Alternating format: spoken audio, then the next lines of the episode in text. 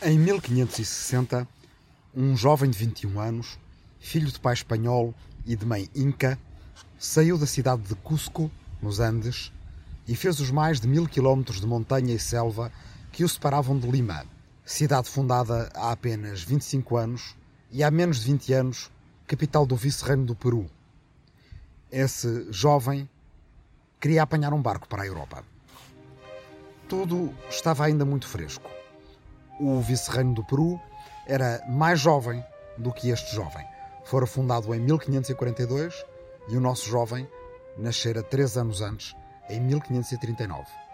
O conquistador Pizarro fora assassinado em Lima em 1541. Os Incas tinham tido uma violenta guerra civil antes dele nascer e que afetara diretamente a sua família. Os espanhóis no Peru tiveram uma guerra civil depois que afetou diretamente a sua família. E ele estava no meio de ambas as guerras civis de ambos os lados, sendo da primeira geração de mestiços do Peru. A sua mãe era Chimpo Ocllo, neta de Tupac Yupanqui, um dos últimos imperadores incas, e sobrinha de Atahualpa Yupanqui, o último imperador que morrera às mãos de Francisco Pizarro.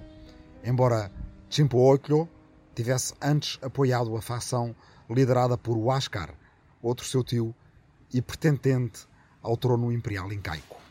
Quando Chimpo Ocllo conheceu um capitão espanhol de Badajoz, chamado Sebastián, decidiram viver juntos. Chimpo Ocllo fez-se batizar e adotou o nome cristão de Isabel. Este Sebastián vinha de uma família fidalga de origens cantábricas, os Garcilaso de la Vega. Ao filho de Isabel Chimpo Ocllo e Sebastián Garcilaso de la Vega, o jovem com que começamos esta conversa, chamaram eles Gomes Soares de Figueroa. Mas o rapaz nunca usou verdadeiramente esse nome. Aos 10 anos, o filho e a mãe foram abandonados pelo pai, que cedera às pressões da coroa espanhola para que os conquistadores casassem com damas espanholas. Sebastián deixou a Isabel um dote para o seu futuro casamento com um outro espanhol, de que ela veio a ter duas filhas. E ele casou com uma dama espanhola com quem teve mais filhos. Mas manteve contacto com o seu primogênito, o jovem com que começámos esta conversa, que uma vez chegou a ajudar o pai a fugir pelos telhados de Cusco numa das refregas entre espanhóis do Peru.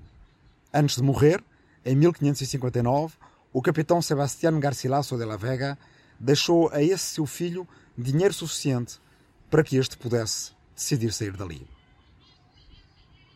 É por isso que o encontramos em 1560, em Lima, prestes a embarcar para a Europa. Ignoro se já nessa altura saberia que queria ser escritor e se já então tinha escolhido que haveria de ser conhecido pelo nome da família do seu pai, Garcilaso de la Vega. Para se distinguir de um outro membro da família, poeta e bastante mais famoso, que morrera numa batalha contra o imperador Carlos V em 1536, ou seja, no mesmo ano da morte de Erasmo, o nosso jovem decidiu fazer preceder do nome da sua família espanhola o nome do povo da sua mãe. Seria como Inca Garcilaso de la Vega que ele se faria conhecer. O barco do jovem Inca Garcilaso de la Vega subiu a costa pacífica da América do Sul, aportou no istmo centro-americano e do lado atlântico ele apanhou outro barco rumo à Europa. Só que ao chegar aos Açores, aí a terceira, o seu barco naufragou. O jovem foi salvo por um português desconhecido que ele menciona nas suas memórias. Se você me estiver a ouvir em Lisboa e se puder sair do seu confinamento para ir ao Jardim do Campo Mártires da Pátria, procure numa das esquinas um busto do Inca Garcilaso de la Vega, oferecido em homenagem da nação peruana a Portugal, como lá diz, talvez, quem sabe, em memória desse português que salvou o Inca Garcilaso de la Vega e que com ele travou amizade na cidade de Angra, que então ainda não era Angra do heroísmo, na Ilha Terceira, nos Açores, no início da década de 1560. Mas deixemos o Inca Garcilaso de la Vega pendurado nos Açores, onde grava estas palavras, ouvindo talvez o bizarro canto das cagarras que vocês estão ouvindo de vez em quando nesta gravação, e que parecem vozes humanas ou às vezes demónios. Afinal, decidi que quero contar-vos uma história diferente antes de poder regressar a esta. Na última conversa da última memória, disse-vos que quando Boccaccio se recolheu durante a peste negra para escrever o Decameron, que era já de um exercício de nostalgia que tratava a sua vida literária. Quando a rainha Margarida de Navarra, de quem vamos agora falar, se recolheu para escrever o Heptameron, era de um duplo exercício de nostalgia literária que se tratava.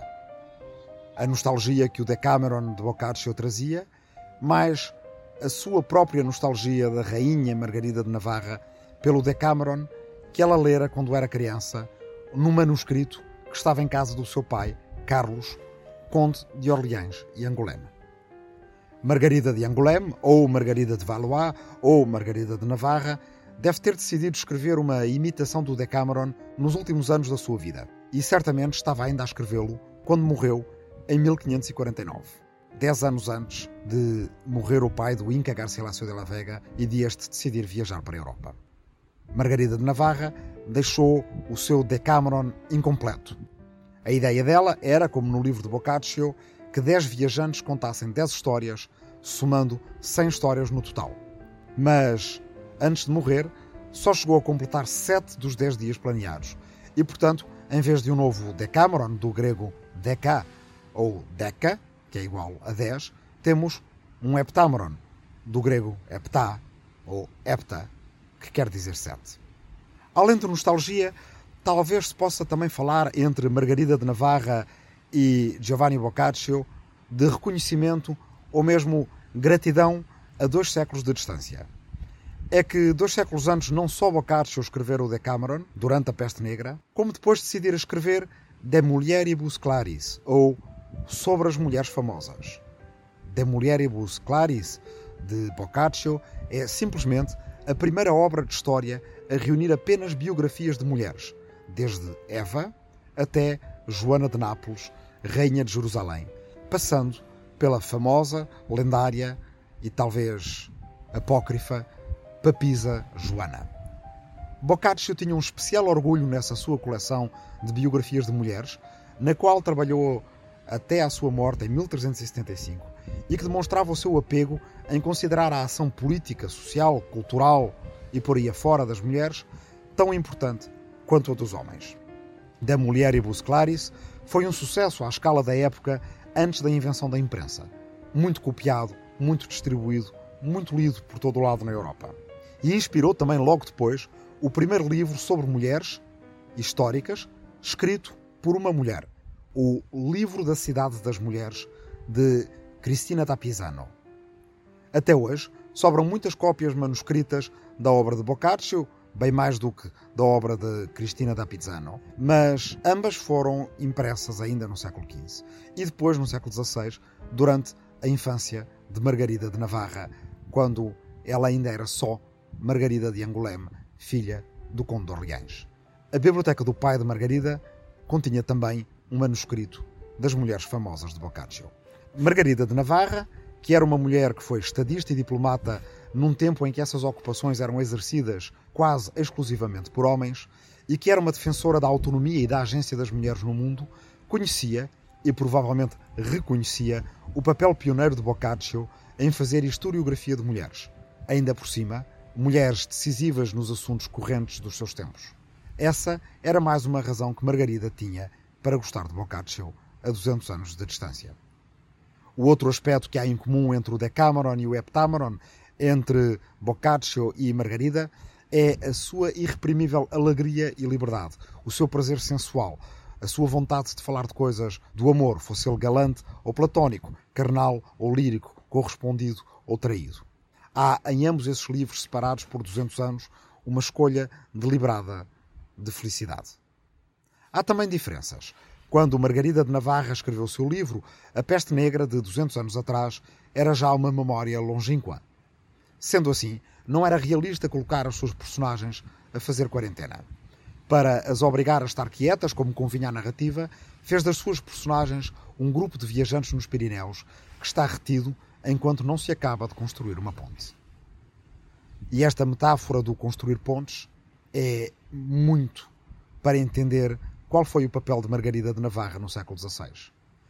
Rainha de Navarra, então um pequeno reino já amputado dos seus territórios ibéricos, que eram, grosso modo, o atual País Basco espanhol, e transformado naquilo que lhe restava, sendo um reino satélite de França, o País Basco francês e pouco mais, Margarida era irmã do rei de França Francisco I, que, ao contrário do seu antecessor Carlos VIII, que vimos conquistar Florença na conversa passada, mas lá deixar Savonarola, era um rei que não ia só a Itália conquistar terras, ia buscar renascimento.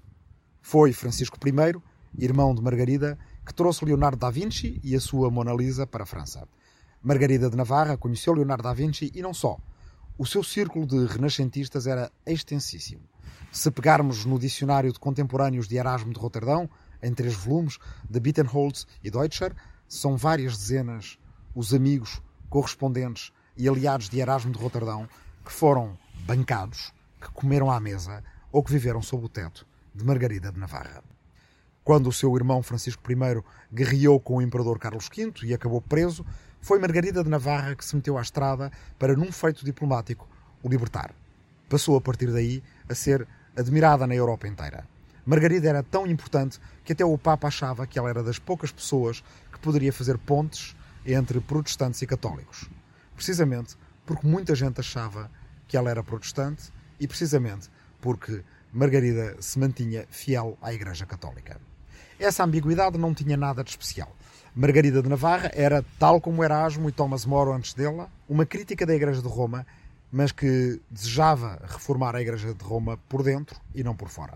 Com o tempo, tornou-se também numa defensora de um enquadramento político que permitisse a coexistência de crentes de ambas as seitas na mesma comunidade cívica, para evitar as guerras de religião que se aproximavam. Retomando um tema, no fundo, que tinha vindo tratado de forma ainda mais radical na Utopia de More, que incluía não apenas seitas cristãs convivendo no mesmo espaço político, mas religiões não cristãs, ou, mais ainda, na cidade virtuosa de Al-Farabi, que pressupõe a possibilidade de a política poder estruturar o convívio de todas as religiões entre toda a humanidade.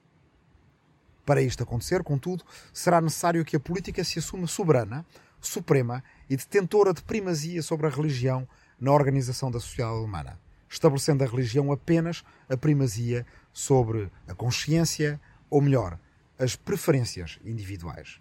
Esta era também a leitura de Al-Farabi, que tinha sido legada a Averroes e a Maimónides, e que um jurista medieval como Bartolo de Saxo-Ferrato, o tal que vimos interessar-se pelas lutas entre guelfos e gibelinos, legará a um outro que ainda há de vir como Jean Baudin, que vai ser contemporâneo de Margarida de Navarra.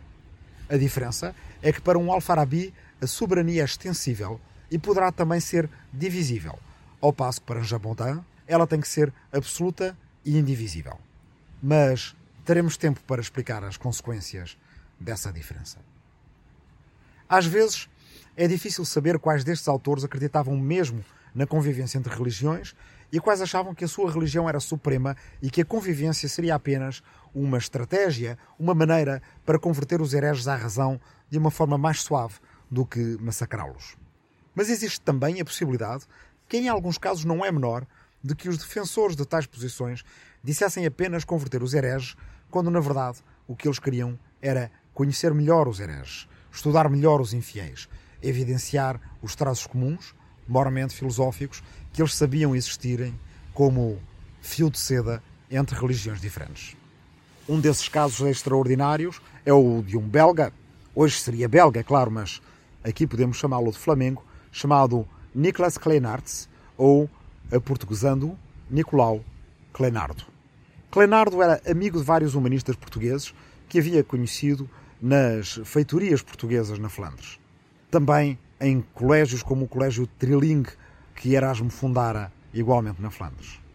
Através desses amigos portugueses, arranjou um emprego entre 1533 e 1538 em Portugal, na cidade de Braga, como preceptor do jovem arcebispo Dom Henrique, que mais tarde seria o cardeal Dom Henrique, mais tarde o inquisidor Dom Henrique e mais tarde ainda o rei de Portugal, Dom Henrique, que reinaria por dois anos depois de Dom Sebastião desaparecer.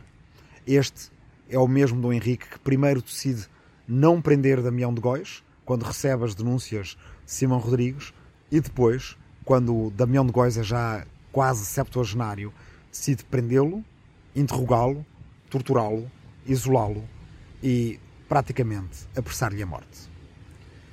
Décadas e décadas antes, Nicolau Clenardo, o amigo de Damião de Góis e de tantos outros humanistas portugueses, estava em Braga com o arcebispo Dom Henrique. Mas para onde ele queria ir era para Marrocos, porque queria aprofundar o seu estudo do árabe, sob o pretexto de querer converter os muçulmanos, mas na verdade desejando aprender mais com eles, porque Clenardo estava convencido de que havia uma herança perdida de filosofia grega que estava entre os filósofos árabes como Averroes e Al-Farabi e que ele tinha que ler diretamente no original. Nicolau Clenardo estendia também a sua visão inclusiva aos judeus.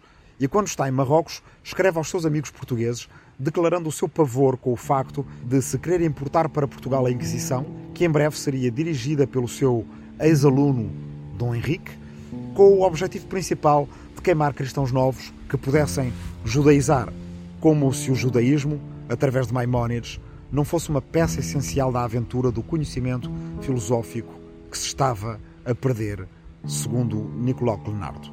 Por essa altura, aparece por Évora, que era o centro do humanismo, mas também o centro dos primeiros tempos da Inquisição em Portugal, uma personagem das mais estranhas.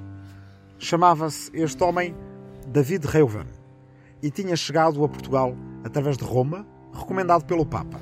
Mas mais estranhamente ainda, tinha chegado a Roma através de Veneza, recomendado por Bem-vinda a Bravanel, que era a mulher de Samuel Abravanel e que era a nora de Isaac Abravanel, pelo qual começámos a nossa conversa passada. Ora, quem era este homem recomendado ao rei de Portugal pelo Papa e ao Papa pela família de um judeu português fugido? David Reuven era um árabe, um árabe não do norte da África ou do Médio Oriente, um árabe da Península Arábica mesmo. Era anão e chegava a Évora com uma notícia extraordinária. Na Arábia, mesmo ao lado das cidades sagradas para os muçulmanos, Meca e Medina, havia um reino judeu secreto, que aí se mantivera durante séculos. David Reuven sabia-o porque ele próprio era judeu e tinha fugido da Arábia muçulmana e desse reino secreto judaico porque era irmão do rei desse reino secreto. E agora, David Reuven queria falar com Dom João III, que já se preparava a instituir a Inquisição para perseguir os judeus, ou melhor, cristãos novos, e queria propor a Dom João III uma aliança entre judeus e cristãos contra muçulmanos. Por incrível que pareça, Dom João III aceita. Por uns tempos, suspende-se a introdução da Inquisição em Portugal. Infelizmente, demasiado pouco. Dom João III vai cansar-se de David Reuven. E, antes de explicar o que aconteceu a seguir, paremos. Porque quero que vocês pensem comigo um pouco no inusitado desta cena está a Corte Real Portuguesa em Évora, por volta de 1533, penso, e aparece em Évora um árabe, um árabe anão, tagarela, que diz vir de um reino judeu secreto e que quer propor uma aliança a um rei que estava decidido a introduzir a Inquisição. David Reuven. David Reuven. Esta figura digna de um episódio da Guerra dos Tronos, como no fundo Margarida de Navarra também já era, como, no fundo, Nicolau Clenardo não deixaria de ser também, e digo isto nunca tendo lido nem visto A Guerra dos Tronos, ficou em Portugal uns tempos até o rei se fartar dele. Só que, entretanto, David Reuven converteu um jovem português chamado Diego ao judaísmo. Diego, Diego Pinto, mudou o seu nome e decidiu passar a chamar-se Shlomo Molko. Os dois vão andar a Europa fora a dizer que, ora um, ora o outro, eram o Messias prometido aos judeus para o fim dos tempos.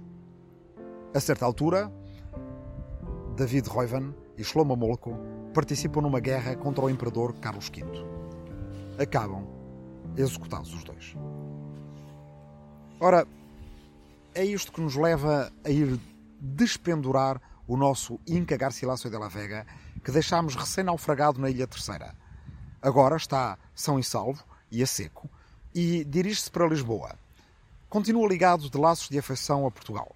Os seus livros mais importantes, como a primeira história de sempre do Império Inca, ele decidirá imprimir em Lisboa, na casa tipográfica de um impressor flamengo, Pedro Kreisbeck. Depois, o Inca Garcilaso de la Vega passa a Badajoz para visitar parentes e depois disso vai para a Itália. Ora, em Itália, ele descobre um livro pelo qual se apaixona. Esse livro chama-se Diálogos de Amor e está assinado por um tal de Leão Hebreu, que tinha morrido uns anos antes. O Inca decide traduzir o livro de um judeu português fugido às perseguições políticas no seu país e que era nem mais nem menos do que Judá Abravanel, o filho de Dom Isaac, o irmão de Samuel, o cunhado de Bem-vinda Abravanel. Ora, este livro não se sabe em que língua estava escrito originalmente. Poderia ser o italiano, poderia também ser o hebraico, poderia ser o latim, poderia até ser o português. Tinha sido deixado em manuscrito quando o Judá Abravanel morrera. E, entretanto, os seus amigos tinham decidido fazê-lo imprimir, talvez alterando-lhe algum do seu conteúdo para que ele passasse agora pelo Index romano.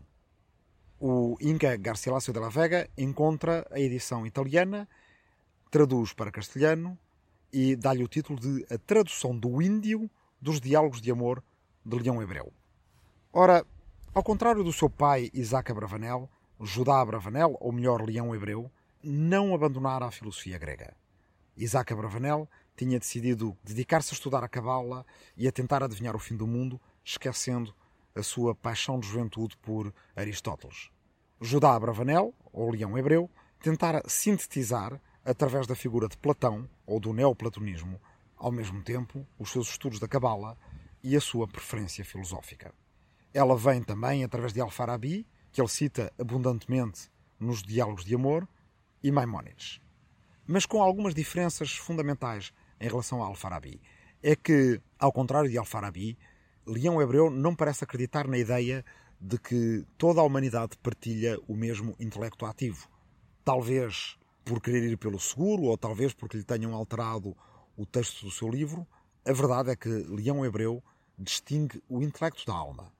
O intelecto pode ser comum à humanidade inteira, mas a alma é individual. Ele descreve a certa altura no seu diálogo de amor o intelecto ativo aristotélico como o Sol e a alma como a Lua. No fundo, talvez uma maneira de dizer que eram o mesmo, porque a luz que emana da Lua é apenas o reflexo da luz do Sol. Outra diferença também grande é que para Leão Hebreu, não é a finalidade da humanidade expandir ao máximo o seu intelecto possível, como era para Al-Farabi, embora para Al-Farabi a expansão do intelecto possível estava apenas ao serviço da conquista da felicidade, mas tal como era claramente para Dante no seu De Monarquia. Para Leão Hebreu, pelo menos como é traduzido pelo Inca Garcilaso de la Vega, a finalidade da humanidade era a contemplação de Deus. Talvez mais inspirado naquilo que Maimónides dizia no seu Guia para Perplexos. De qualquer forma, os diálogos de amor de Leão Hebreu, traduzidos pelo Inca Garcilaso de la Vega, vão ser famosos em Espanha e vão entusiasmar um escritor que é contemporâneo do Inca Garcilaso de la Vega e que se chama, nem mais nem menos do que Miguel de Cervantes. Logo na primeira página do seu Dom Quixote, Miguel Cervantes refere-se aos diálogos de amor de Leão Hebreu, dizendo aos seus leitores que se conhecerem nem que seja duas onças de língua toscana, ou melhor, italiano, poderão ler em Leão Hebreu coisas sobre o amor que vos encherão as medidas. A segunda edição do Quixote é feita impressa em Lisboa. Em França, os diálogos de amor de Leão Hebreu vão entusiasmar Michel de Montaigne, que escreve sobre a prática e sobre a teoria do amor em termos seus muito típicos. Diz ele que um trabalhador rural que ele conhece sabe fazer amor, mas se ler Leão Hebreu não conseguirá entender o amor que está nas páginas de Leão Hebreu. E, por último, em Inglaterra, os diálogos de amor de Leão Hebreu vão entusiasmar William Shakespeare. Em William Shakespeare e em Cervantes, agora que se completam quase 100 anos sobre a geração de Erasmo e de Thomas More, porque nos aproximamos de 1616, o primeiro século que se cumpre sobre a utopia de Thomas More, em Cervantes e em Shakespeare, como no Inca Garcilaso de la Vega, não é só de um exercício de nostalgia que trata a vida literária deles. É um exercício de recuperação e de sobrevivência. Após o crescimento da intolerância e do fanatismo entre seitas religiosas durante todo o século XVI, há nestes autores uma espécie de paixão por alguns dos seus predecessores que tinham pregado mais a tolerância do que a intolerância, embora não usando estas palavras que não tinham ainda o sentido que viriam a ter. Mas isso é para a nossa próxima memória. William Shakespeare, por exemplo, participa numa peça coletiva chamada Thomas More. E nessa peça coletiva ele escreve um poema em que põe na boca de Thomas More um discurso perante o rei contra rufias, delinquentes que tinham atacado refugiados em Londres, num episódio real. Thomas More diz, através da pena de William Shakespeare, se vocês fossem refugiados também, perseguidos como pelos lobos, se vocês se encontrassem num país estranho, como Espanha ou Portugal, que pensariam de serem atacados como atacaram vocês os refugiados em Londres? E esta é talvez uma das poucas referências a Portugal na poesia de William Shakespeare. Está, portanto, a cumprir-se um século sobre a geração da utopia. É justo dizer que a geração da utopia perdeu, pelo menos no curto prazo. E, entretanto, mesmo os seus campeões mais jovens, os seus recuperadores, que deram o seu melhor para glorificar, para qual será a melhor expressão? Para recuperar, sim, a obra de Thomas More, de Erasmo e de outros, também se estão a aproximar da morte o Inca Garcilaso de la Vega morreu a 23 de abril de 1616. O William Shakespeare morreu a 23 de abril de 1616. E Miguel de Cervantes morreu entre 15 de abril e 22, mas talvez a noite entre 22 e 23 de abril de 1616. Morreram, portanto, os três na mesma semana ou talvez até no mesmo dia do mesmo mês, do mesmo ano.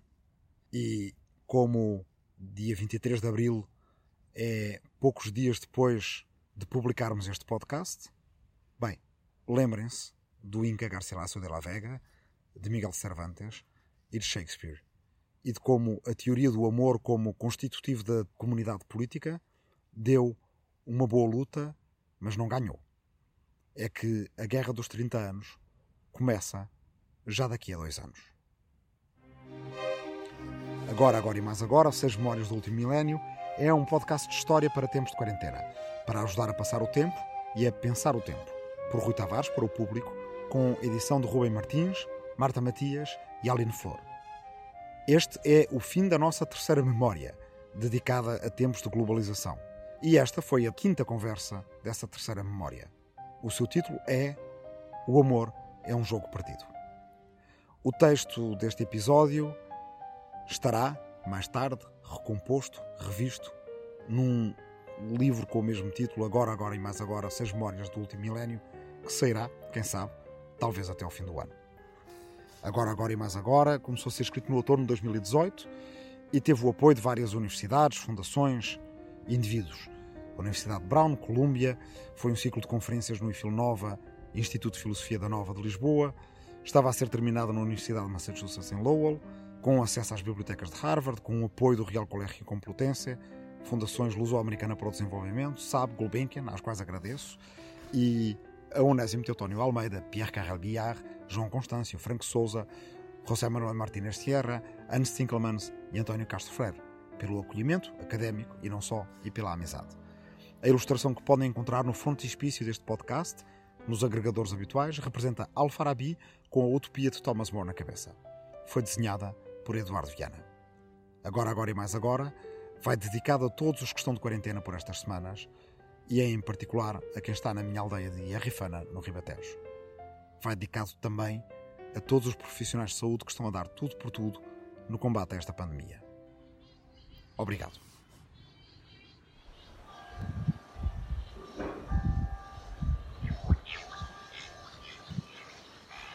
O público fica no ouvido.